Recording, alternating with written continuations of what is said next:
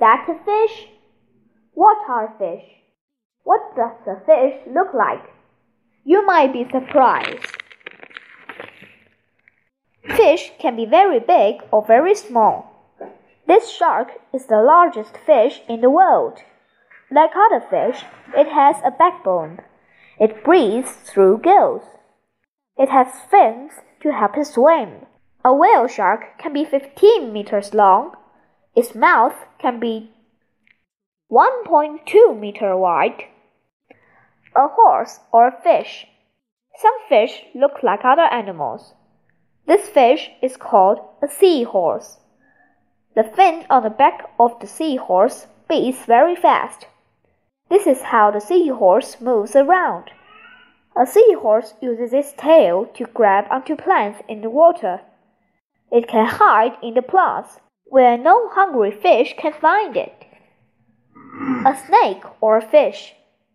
This fish, called an eel, looks a lot like a snake. It swims by moving its whole body. It can swim forward and backward.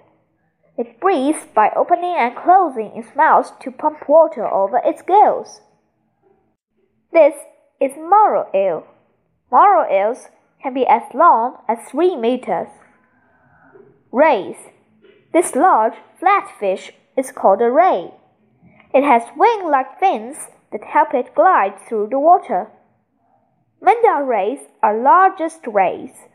They can be 6.7 meters wide. Some rays have spines on their tails. They use the spines to sting their prey.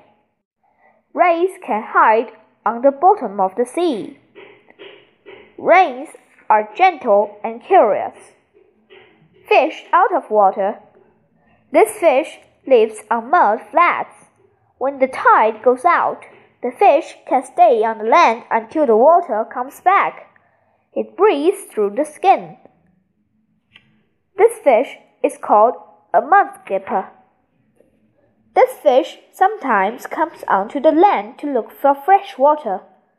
It wiggles its tail and props its body up on its fins when it moves.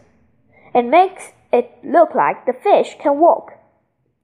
This fish is called a climbing perch. It can stay out of the water for a long time. Is that a fish?